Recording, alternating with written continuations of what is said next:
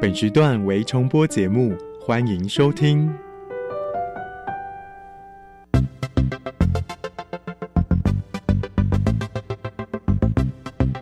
新科技大未来，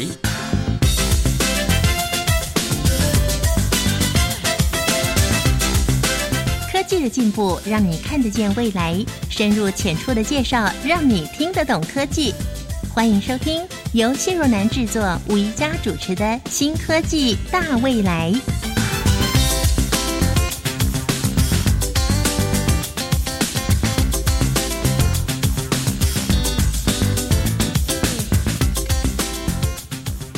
亲爱的朋友，今天呢，在《新科技大未来》这个节目当中，宜家要为各位介绍一个国家级的人体生物资料库整合平台。哇，这是一个怎么样的整合平台呢？我们邀请到的是财团法人国家卫生研究院副院长司徒惠康，司徒副院长您好。您好，主持人好，所有的听众朋友大家好。先为听众朋友介绍一下。人体生物资料指的是什么呢？人体生物资料广义来说，包括所有的生物的简体啊，大家熟悉的这些血液、尿液啊，身上的组织液啊，身上所有的这一些组织或器官，这是我们广义的定义。说这个叫做人体的生物资料。那以目前的操作跟实际运作的角度来看，除了我们刚才提的这一些生物简体以外，它会包括一些临床的资讯，包括这些相关的民众或甚至是患者，那所有的临床的这些病例的记载啊，它所有的这些生理或是这些。疾病的这些过程啊，我们把它全部记录在一起，那就会是一个比较完整的、比较全面性的人体生物资料库啊，这是基本的概念。那这个人体生物资料库，它是不是要收集很多很多的不同人的资料？是越多越好吗？是我们先从我们国家。过去几年，真正的面临全球的很多新的医疗科技跟新兴的这一些生物的科技的产业，这样子进展的角度，我们来看我们国家怎么样来推动这件事情。我个人的接触是从大概四年前开始哈，那国家开始啊有这样子的一个想法，要来推动所谓的一个国家级的人体生物资料库的一个。整合的一个平台，那它的反映出来的背景哈，在过去几年是因为台湾所有的学研机构、台湾所有的生技的业者，他们有感于国际的所有的这个医疗的研究跟研发哈，那个进展的速度非常快，但是国内始终没有一个完整的一个生物资料库的这样子的一个平台去做这种系统性。全面性或深入性的这种的收集，啊，跟未来后续的这个应用，所以我想，大概在四年前啊，包括国家的科技汇报的办公室，包括我们的行政院的卫福部啊，包括我们的中研院，包括我们的国家卫生研究院啊，因应这样子的一个现况，我们经过了很多次的讨论啊，最后我们就有这样子的一个想法。啊，建制一个国家级的人体生物资料库这样的一个平台。那所以要建立这种国家级的生物资料库的平台啊，回到主持人刚才问的啊，我们任何一笔的简体啊，从单一的个案，不管是你是一个健康的民众，或者是你是在医院接受治疗的这个患者，任何一笔单笔的这个生物材料的资讯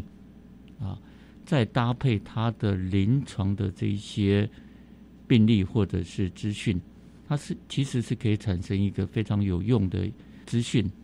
但是你要去产生这种真正的巨量的能量，你就要去收集更多更多的简体跟临床的资讯，才容易去做真正的全面性，而且系统性，而且深入性的去做分析跟比对，那产生出来的这个讯息。啊，不管是对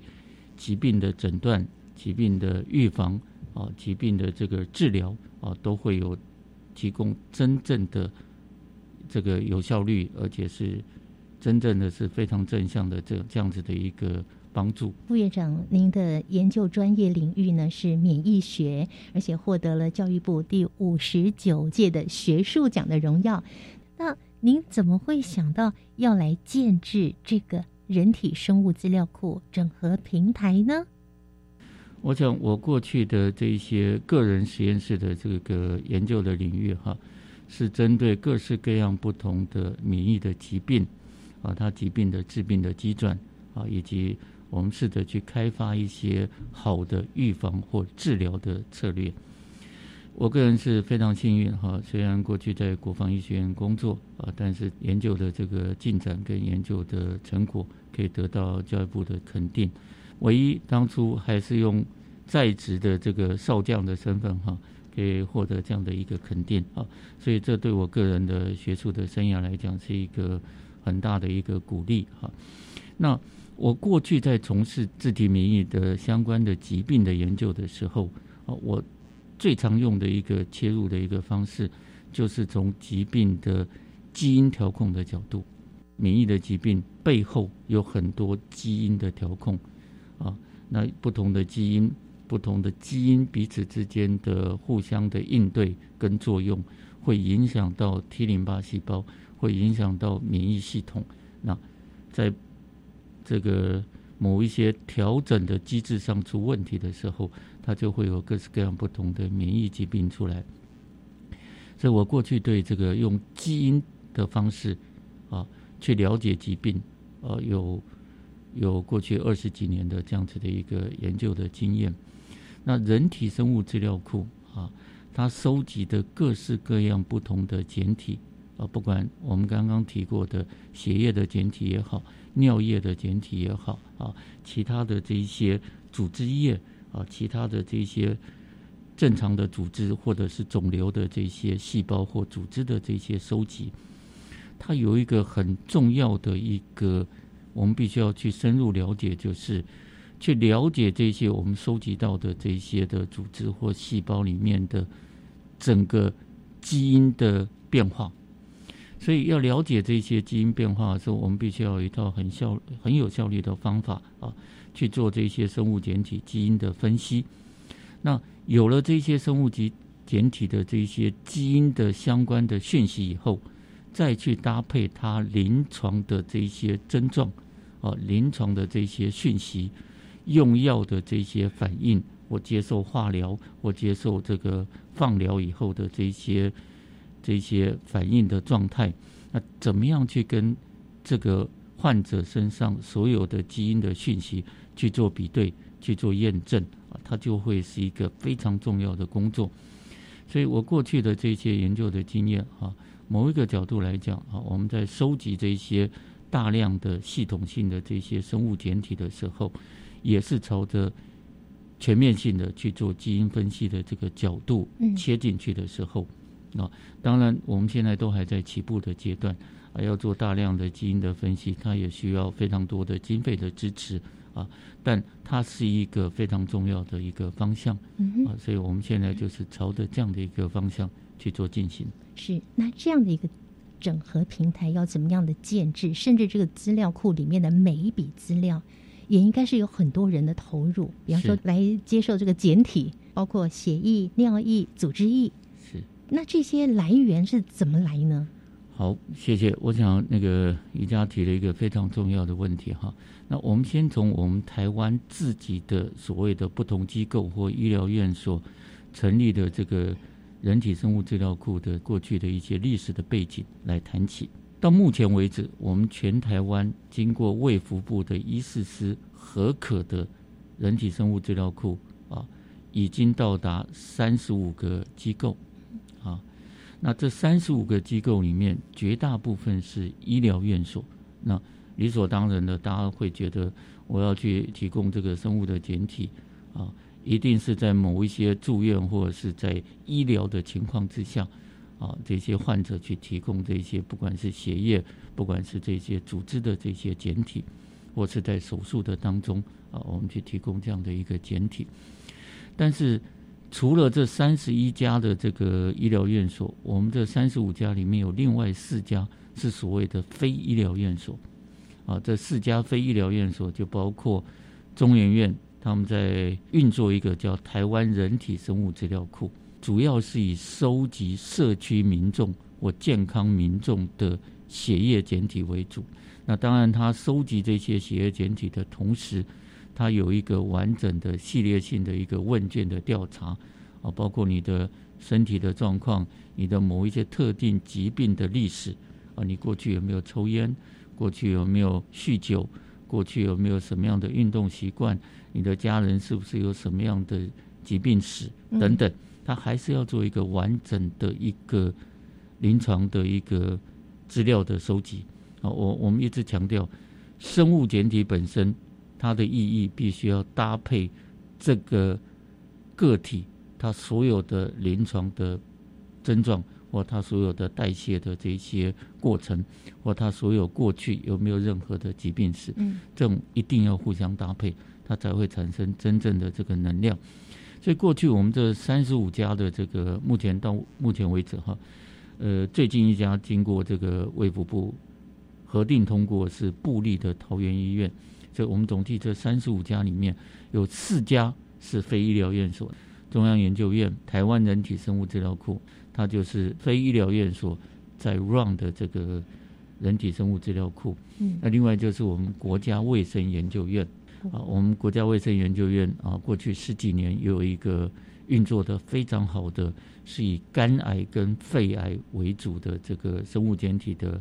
资料库。嗯，那另外有两家非医疗院所，包括台南市政府对他们的市民长久以来也收集市民的血液的检体。健康的状态或临床的资讯啊，嗯或他们的家族的这些不同的病史。第四家就是美照，它是一个健检的一个中心，有非常长期、有系统性的在收集相关患者的生物检体跟临床的资讯。那既然原来就有这三十五家了，国家卫生研究院还要再建制国家级的人体生物资料库整合平台。一定有非常重要的理由。音乐过后，我们再请司徒副院长为大家说明。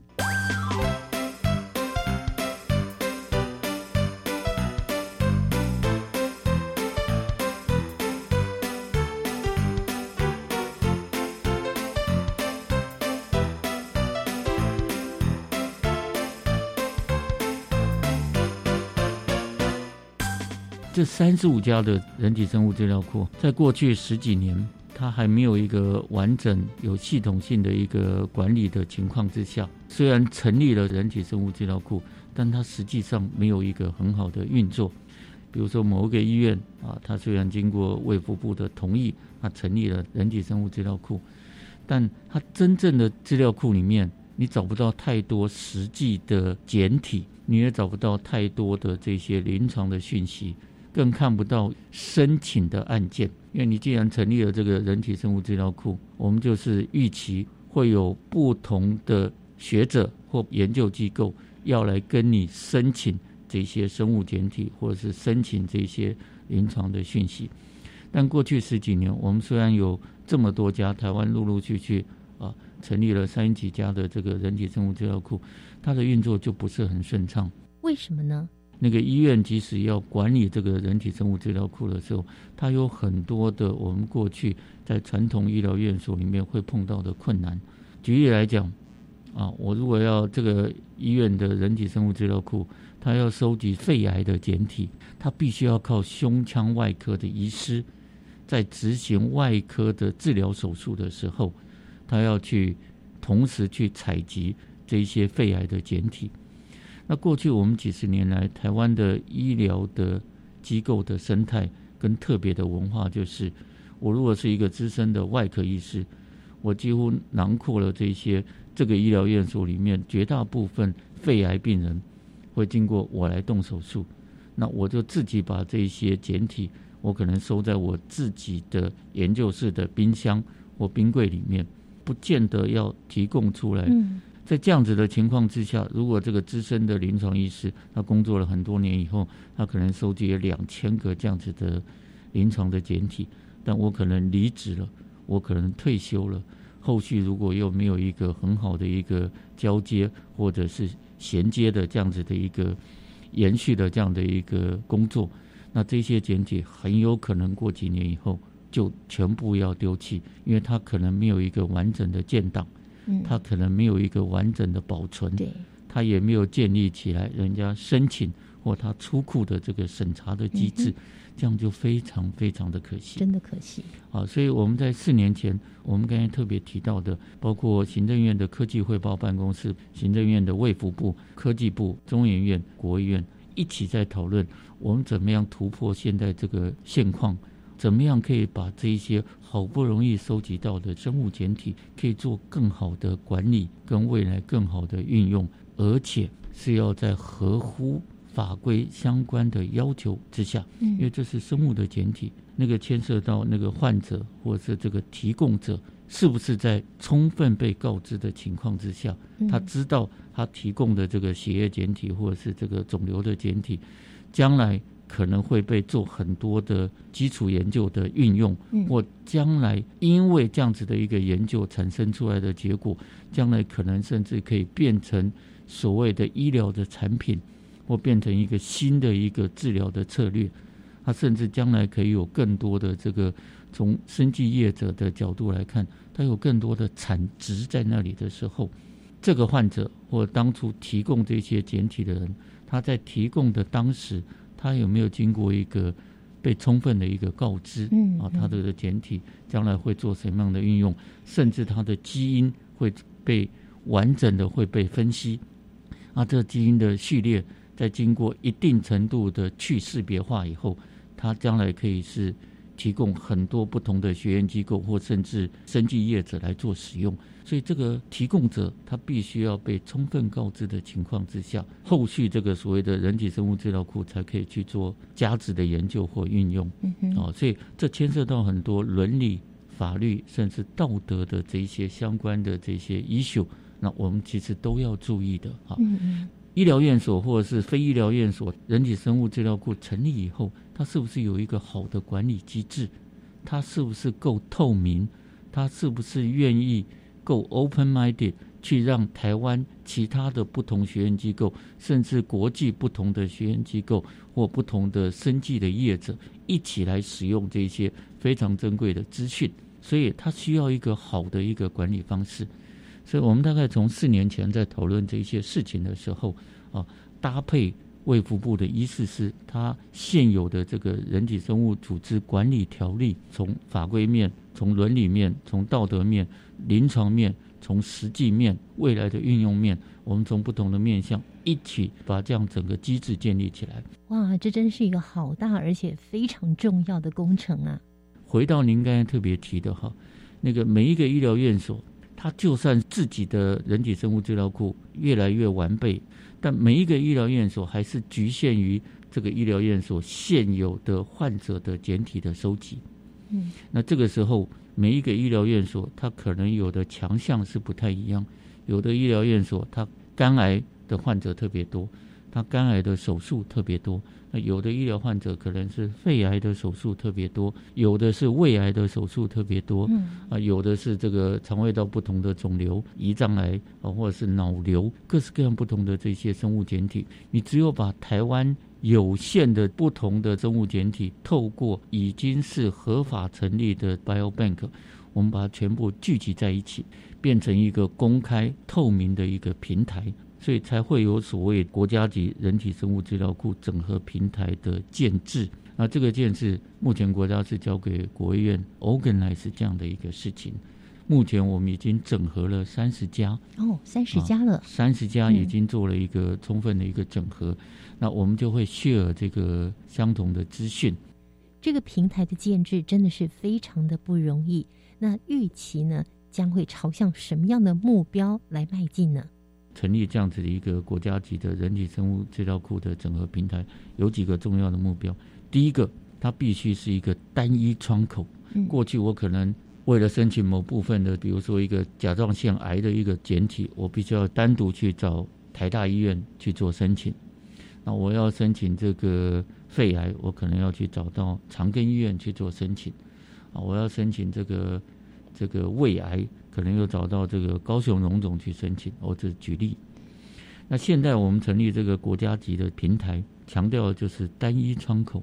我们把这三十家已经整合的这些人体生物资料库库里面现有的所有的资讯，我们就把它统合在一起，有一个公开的一个网页，让台湾的学院机构或甚至生技业者，他可以来做查询。比如说，我如果要找胃癌的例子，我就会在单一窗口的界面上，我会知道哦，原来台大现在手边有五百个胃癌的 case，台北荣总有一千个这样的 case，基隆长庚可能有三百个这样的 case。类似像这样的概念，希望透过一个单一窗口哦，让那个资讯可以公开、可以透明，而且要申请的人不需要零零散散再去跟不同的机构的 biobank 去做申请，你就是来跟我们这个单一窗口来做申请。那我们看到这个申请案以后，我们就会快速的做自己平台内的媒合哦，比如说它需要五百个肝癌的例子，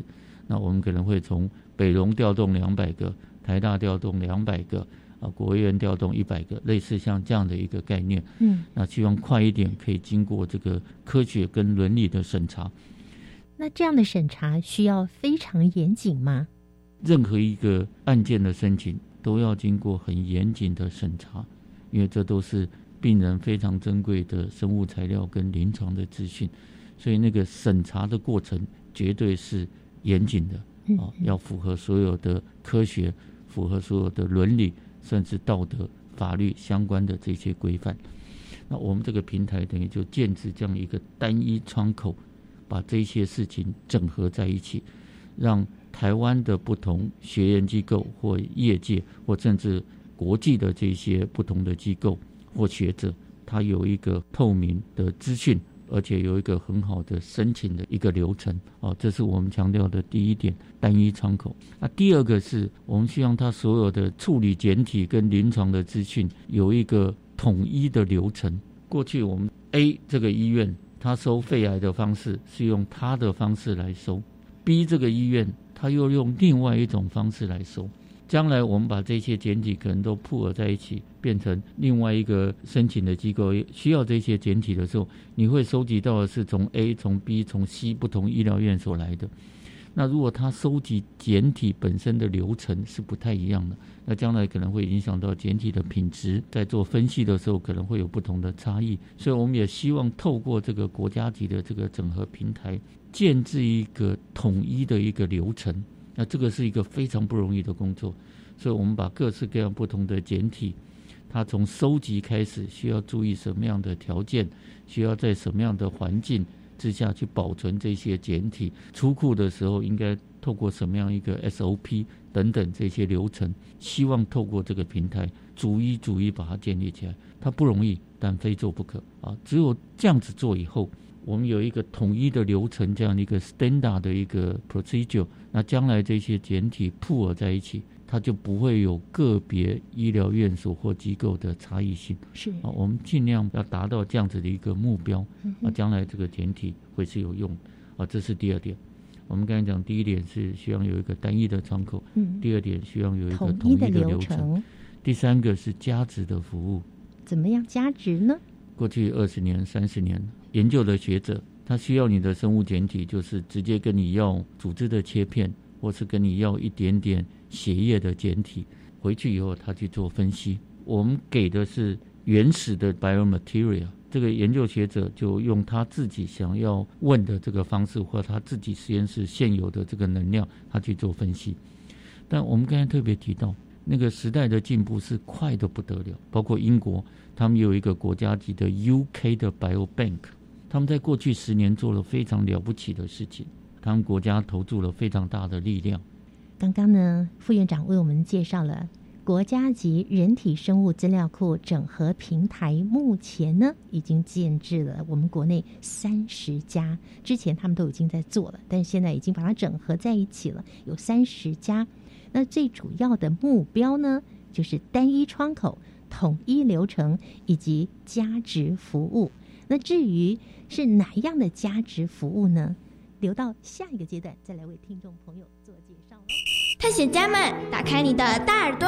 我听到了，神奇图书馆里有好多故事。全宇宙最坏的大野狼就开着跑车出现了。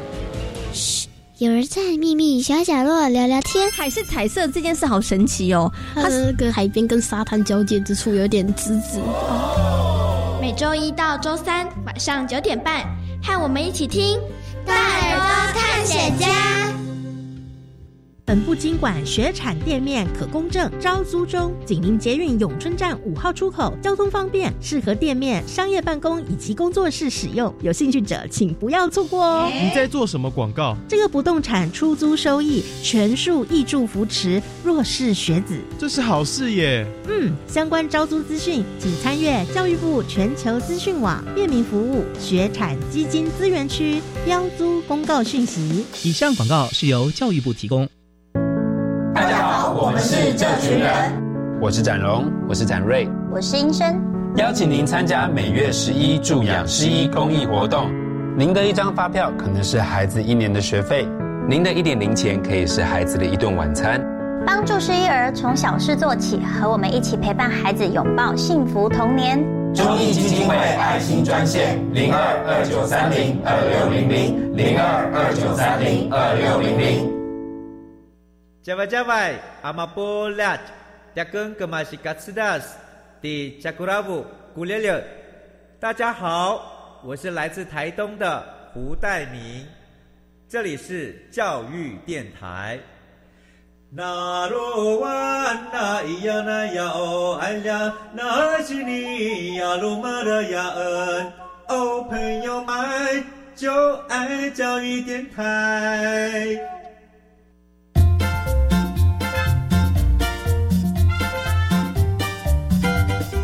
新科技大未来，每个星期三上午十一点零五分，与你在教育电台的频道上认识新科技，迎接大未来。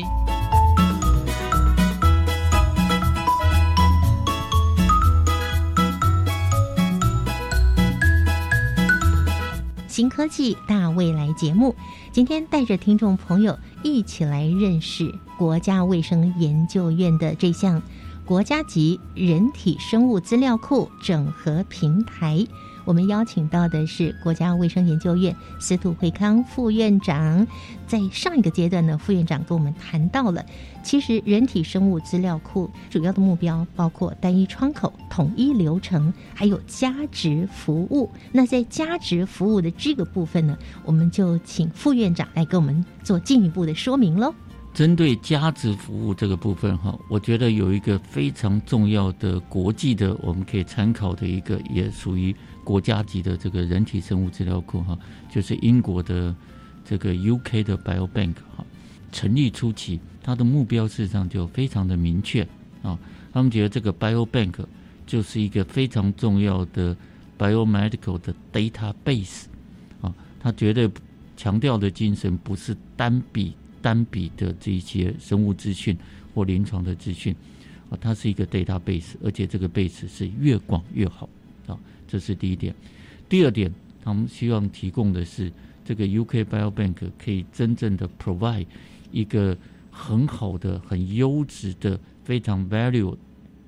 的这个所谓的 research 的 resources 啊，它是一个很好的研究的能量的一个来源。所以 UK Biobank 到目前为止，他们收集了五十万笔他们英国人的这一些生物简体，五十万笔，主要是以血液的简体为主。这个听起来没有很特别啊，就是英国的人口大概六千多万嘛，比我们台湾这个两千多万的人口大概就多两三倍啊。我们台湾如果以我们现有的国家级的人体生物资料库的整合平台，我们现在手边有的这些临床的 biomaterial 的笔数，大概也有所谓的五十万笔。这三十家所有的 biobank 我们整合在一起，大概也有所谓的五十万笔的资讯。但是英国的 biobank 啊，他们在十年前就设立了一个，我们现在来看是一个非常了不起、非常具有前瞻性的一个想法。他们逐一逐一把收集到的这一些血液的简体去做所谓的全。基因体的定序，人类所有两万个基因的定序，这个工作是在一九九零年那个年代就开始了。那一直到克林顿总统第二任要完的时候，他就宣布说，人类的基因体计划 （Human 的 Genome） 解码正式完成。这个代表意思是什么？他们把人类的所有这两万个基因的基因序列，原则上做了一个序列的分析，但是人跟人之间。基因的序列的差异一定是存在哦，除非你有一个同卵双胞胎，那个我们就会说哦，你大概百分之九十九点九的基因是 identical 是相同的。即使是亲生的兄弟或姐妹，从相同的父母亲遗传到我们身上的这个基因，它的组合都会不太一样，基因的序列也会有差异。即使在兄弟姐妹之间，那就更不用讲这个不同的这个家族。不同的族群，白人这种所谓的高加索、非裔的这个族群，或者是亚裔的族群，基因之间的那个变化其实是蛮大的。嗯所以英国他们在收集这五十万笔的这个血液检体的同时，他们就开始逐步、逐步在做所谓的简体的全基因体的定序，那是个非常了不起的工作。我们去想一想，过去那个从一九九零年代。全球很多的国家共同参与基因解码这件事情，还花了大概十年或甚至超过十年的时间，才把人类两万个基因逐一逐一去定序完成啊！但是他当初没有考虑到的是，全球六七十亿的人口，人跟人之间的基因的序列是不太一样的。嗯，那过去局限于基因分析的那个工具，没有那么有效率。最近的五年，或甚至可以说最近的十年，很多新的仪器、新的这个基因分析的方式被发展出来。举例来讲，我们如果抽了这个主持人您的血液的细胞，啊，我们很快速的去做前置的作业，每一个基因的这个序列，我们去做分析，一个礼拜左右的时间就可以完成。这么快？一个礼拜时间，好，可以把您身上的两万个左右的基因，你如果去分析它基因的这个序列，是。三十亿个碱基，三十亿，三十亿个碱基。我们在讲 A 啊、G 啊、C 啊、T 那个 DNA 的那个序列，嗯，哦，所以这些所有的基因序列的分析，可能现在可以在一个礼拜内就可以完成，所以它是一个非常了不起的进展。那英国在十年前他们就看到这一点，所以他们这五十万笔的资料，在十年前就逐一、逐一、逐一的去对每一个收案的 case。他都去做全基因体的分析，那个产生的资讯是无比的重要。那个基因的所有细微的变化，可以在这个全基因体的定序里面，以目前的科技来讲，它可以得到一个很完整的这基因序列变化，或有没有任何的突变点，有没有任何的这个。基因整个片段的这个遗失，或它基因突然被加进来某一些片段，可以在一个礼拜左右的时间，可以把任何一个个体的两万个基因、三十亿个碱基，可以做一个完整而且深入的分析。哇，三十亿个碱基做完整的分析。当我们可以有效率的而且很精准的做这一些基因的序列分析以后，产生的这一些资讯。可以让我们非常有效率的去比对。举例来讲，癌症的患者他在接受某一些标靶治疗的时候，啊，有些人事实上反应非常好，这个药物很快可以清除或消灭这些癌细胞。但某一些个体，啊，这些标靶药物对他就没什么特别效果，啊，他的肿瘤细胞不会受到药物的抑制。那这个时候很重要一个关键。可能就是在于它的基因的序列的差异性，啊，有一些标靶药物，它针对的肿瘤细胞的某一些生长因素的接受器，它去做它的标靶的靶点的这个治疗的时候，那有些人的基因序列啊是适合这个药物的作用，但有些人基因的序列，它做出来的这些蛋白质跟这个药物，它其实是没有作用的。所以在这样子的情况之下，有了这一笔完整的基因的讯息，可以让我们在临床上做很多有效率的判断。包括选择什么样的药物、什么样的疗程，是不是可以去预测他用这个药物以后的一些反应跟可能的存活的情况？所以这一些跟基因的资讯其实是息息相关。那现在配合着所谓的人体生物资料库里面大笔的而且非常全面的生物材料的收集，再搭配这种全基因体的序列的分析。那这些有用的资讯搭配我们现在这种比较好的 AI 的运算的方式，去跟临床的这一些病例去做一个完整的结合，将来我们在疾病的诊断、疾病的治疗，甚至疾病的预防上面，我们都会有一些很突破性的一些进展。最近这一年来，全球对于 COVID-19 的疫情真的是感到非常的无力感。那像这样的人体生物资料库整合平台。是不是在治疗上以及在疫苗的研发上会有很大的帮助呢？我想您提到另外一个非常关键的一个问题哈，重新来思考这个 COVID-19 的情况。像我们刚刚提到的 UK 的 BioBank，它其实也针对 COVID-19 的患者去结合它的生物检体，结合它的所有的医疗的还有药物治疗的相关的这些变化的资讯，然后去搭配。基因体的这个分析，他们从这样子全面性的这个 data 去比对，可能宿主的基因的某一些反应跟病毒感染以后愈后的情况，是不是可以做一个正向的连接？你在使用这些各式各样不同药物的时候，它药物的反应的情况，或者是这个病毒会不会在患者的身上造成严重的发炎反应？这一些情况大概都跟它背景的这个基因。会是有相关的啊，所以 UK Biobank 已经是非常成功的结合这一些针对这个 COVID-19 的患者哈，他们去结合临床跟基因的这些资讯啊去做比对跟分析。反观我们台湾，事实上我们从去年二月开始，这个疫情指挥中心也责成我们的国医院，透过全国性的国家级的这个人体生物资料库的整合平台，在台湾不同的医疗机构。透过这个平台里面比较有效率的跟医疗院所的窗口，我们也大量在收集 COVID-19 患者血液的检体。台湾的患者数目比起全球的很多国家，我们的患者数目是少，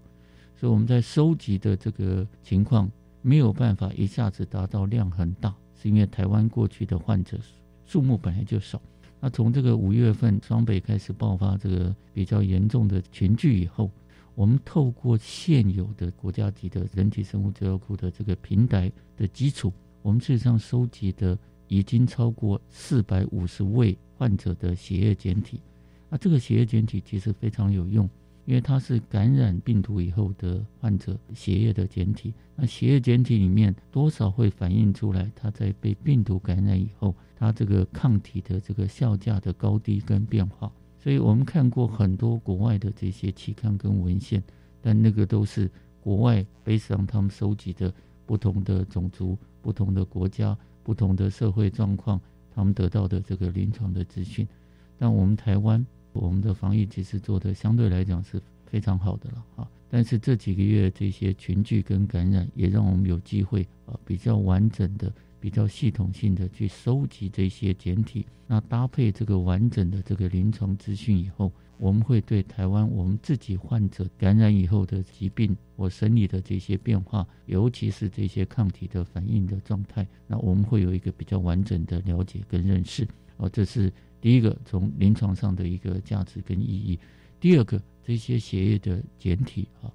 它可以提供台湾包括政府的部门啊。我们政府的部门现在在看这些，不管是我们国内的这几家疫苗厂去设计这些疫苗啊，或者是他们做这个不同的临床一期或临床二期的这些试验，他要去看他接种疫苗完以后，受试者他体内的那个综合性抗体的高低的情况，它需要有一个标准品去做比对。所以我们过去一年多来收集的四百多个患者的血液检体，它有它的高高低低抗体的变化，所以这个血液检体就可以提供类似标准品这样的一个 standard 在那里，去让这些我们国内的疫苗厂在做完不同的这些疫苗的测试，接种完以后的这个血液里面的抗体的这个变化，可以跟我们实际感染的患者那个抗体的变化去做综合的分析跟比较。啊，这是我们这个人体生物资料库第二个价值。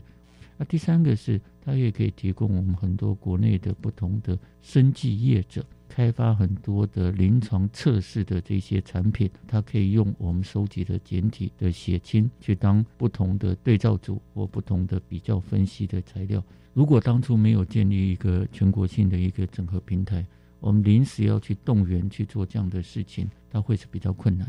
因为它包括整个流程，你有一套好的方式去对受试者要去有一个充分的告知，嗯，啊，你要去跟这些患者讲，我们现在抽你的这个血液，后续会做什么样的分析研究，那甚至将来可能会有一些是可以运用在产品的开发上面，那像这些东西，就刚好在我们这几年。建立起来的全国性的人体生物资料库的这个平台，我们有一个很好的练习，所以在碰到这一次 COVID-19 的时候，我们很快可以启动，很快可以动员，而且也很效率的收集了这几百个简体，就提供给台湾不同的学研机构跟生技业者来做使用。在您今天为我们介绍了这项。人体生物资料库整合平台之后呢，我相信有很多的听众朋友，他突然发现每一个简体都是那么的珍贵，它可以对我们人类的此刻或是未来造成很大的影响，也许那是一个救命的影响。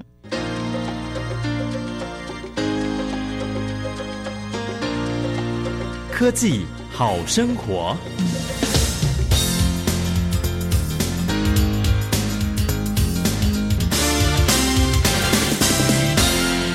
有了这样子的完整的资讯，他需要去结合所有的临床的病例、治疗的这个状况、药物的使用的状况等等，这是一笔重要的临床的资讯。然后再加上我们这个整合平台里面第三个特点跟目标是做价值的服务。所以这些简体，比如说血液的简体，去做血球细胞里面全基因体的基因的定序以后，它可以产生的有用的基因序列变化的资讯，再搭配我们刚才讲的这些全面性的这个临床资料，它可以产生的有效性跟它未来的运用性跟扩充性就会是非常重要。那另外就是说，你把这种单笔单笔的资料，透过一个国家级的资料库的建制以后，它的量就会变非常大。它就会有各式各样不同的疾病的族群，会有各式各样不同我们自己国内人种的族群，不同的区域的族群啊，比如说台北的某一些患者，跟在南部的某一些患者，他会不会因为气候环境、空气的品质、紫外线的照射、饮水的品质这一些的资讯，当人体生物资料库的整合平台建制起来以后。它将来可以跟台湾过去二十几年做的非常好的鉴宝资料库里面完整的资讯串接、比对跟分析。我们国内还有各式各样不同的，不管是卫福部或是内政部，有不同的出生档、死亡档、癌症的登记的档案。那这一些东西。怎么样跟健保资料库？怎么样跟我们这些 Bio Bank 里面产生的价值服务出来的基因的序列的分析的资讯，或者是其他的价值服务以后，我们中诊出来的结果，那将来对疾病的诊断、预防、对公共卫生的很多政策的拟定，它都会是非常重要。那甚至是未来的很多跟生医产品相关的，我要开发一些诊断的试剂，我要开发新的药物。它就有一笔 database 在那里，它可以随时提供非常有价值、非常有意义的数据在那里。所以呢，节目的最后呢，我们也呼吁我们全民呢，需要做这样子一个简体的时候，乐意配合，因为每一笔资料都是对未来很有帮助的。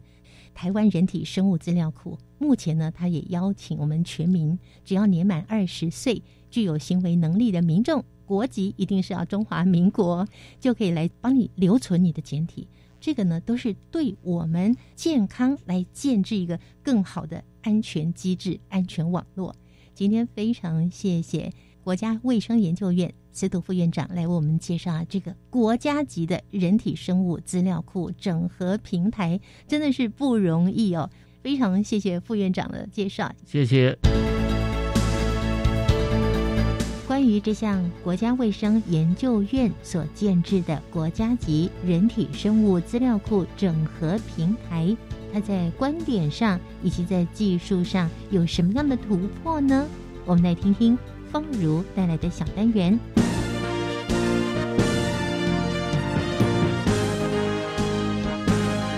观点大突破。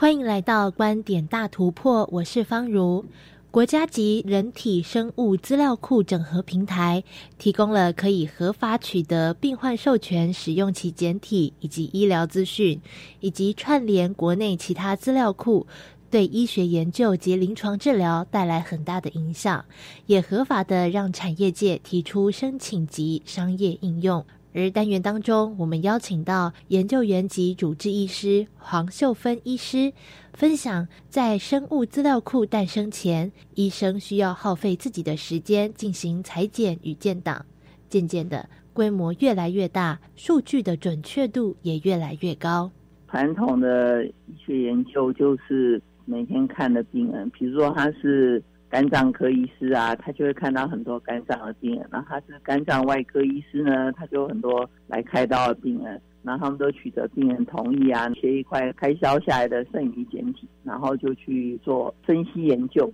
所以那个医学研究规模就很小，能够做到一百个，你搞不好要收集好几年哈。当然，这个外科医生或这个临床医生可能会跟其他的科学家合作。比如说在医学院的教授啊，那基础学科的药学的啊、生理的或其他科的教授合作，这样就扩增一点。问题就是说它的数量就很有限。第二个就是说，他还要收集临床资料，否则你就跟我说啊，这是个肝癌，那一个男生、一个女生或几岁，这样子分析不了很清楚的。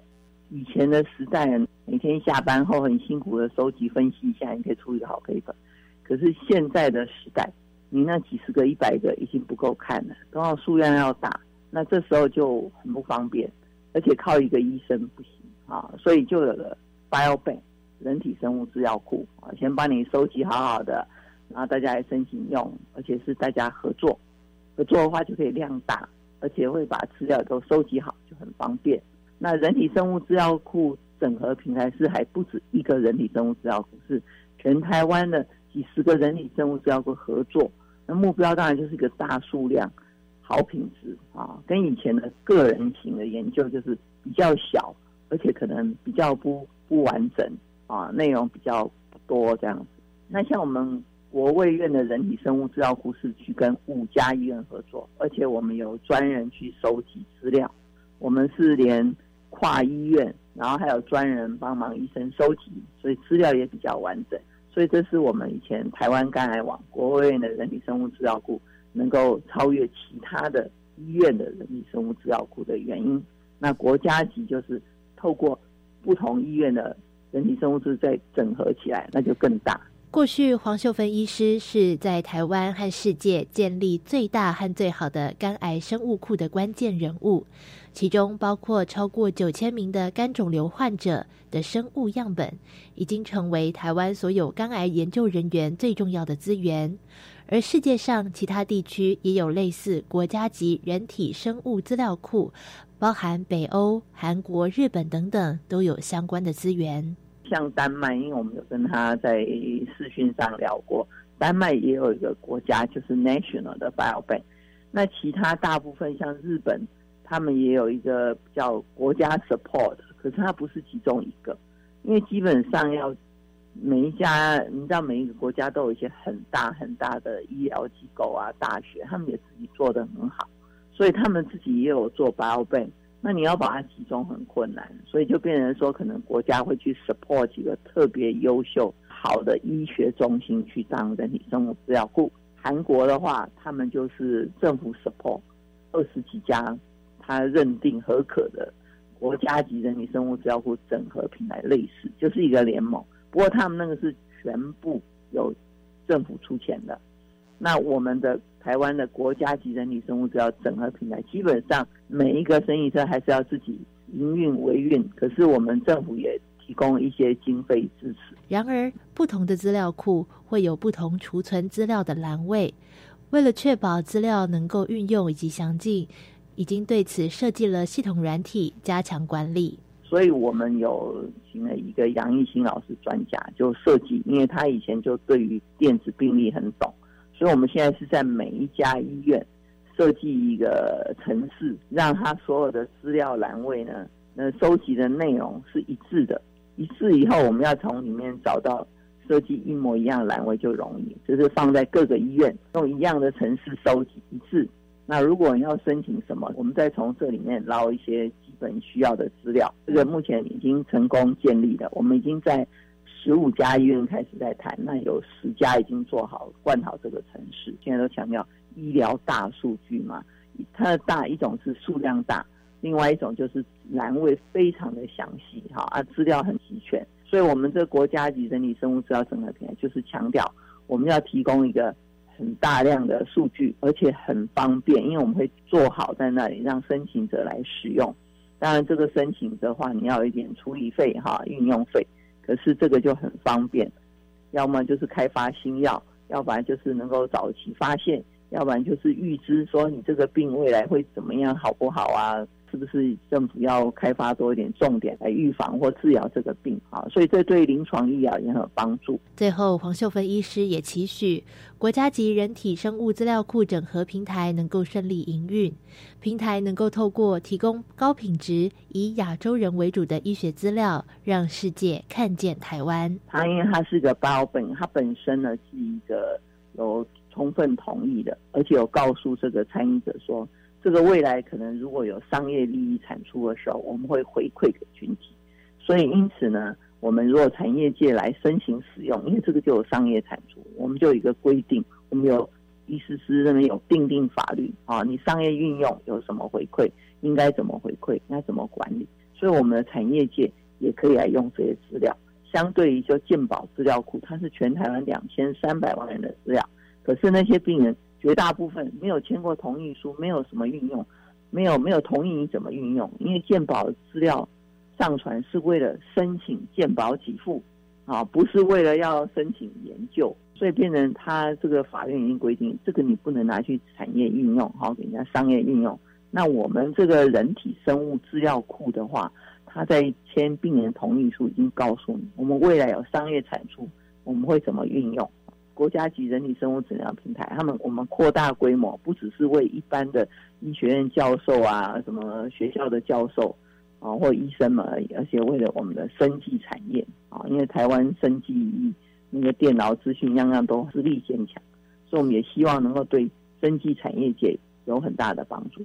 我们未来期许就是，当然第一步就是要合作嘛，那我们在整合合作邀请已经很成功。然后我们当然要品质要好，这一点我们已经定定品质，然后资料也一致了，所以未来的期许就是它能够被好好运用，然后未来的话就能够开发很多新东西，然后让大家都觉得这是一个很重要的资源平台。未来甚至还希望能够国际合作啊，让全世界看到台湾这个有个这么好的 BioBank，因为我们。台湾的病就是亚洲人或中国人或我们台湾人的病，跟西方人不一定一样，因为西方很多研究都是比较比较优先的，可是他们的病跟我们的病不太一样嘛，所以未来期许就是我们能够对台湾的升级很多贡献，而且还可以国际合作啊，然后让我们的成果呢推广到帮助我们产业还有国际医疗。以上就是今天的观点大突破，我们下回再见。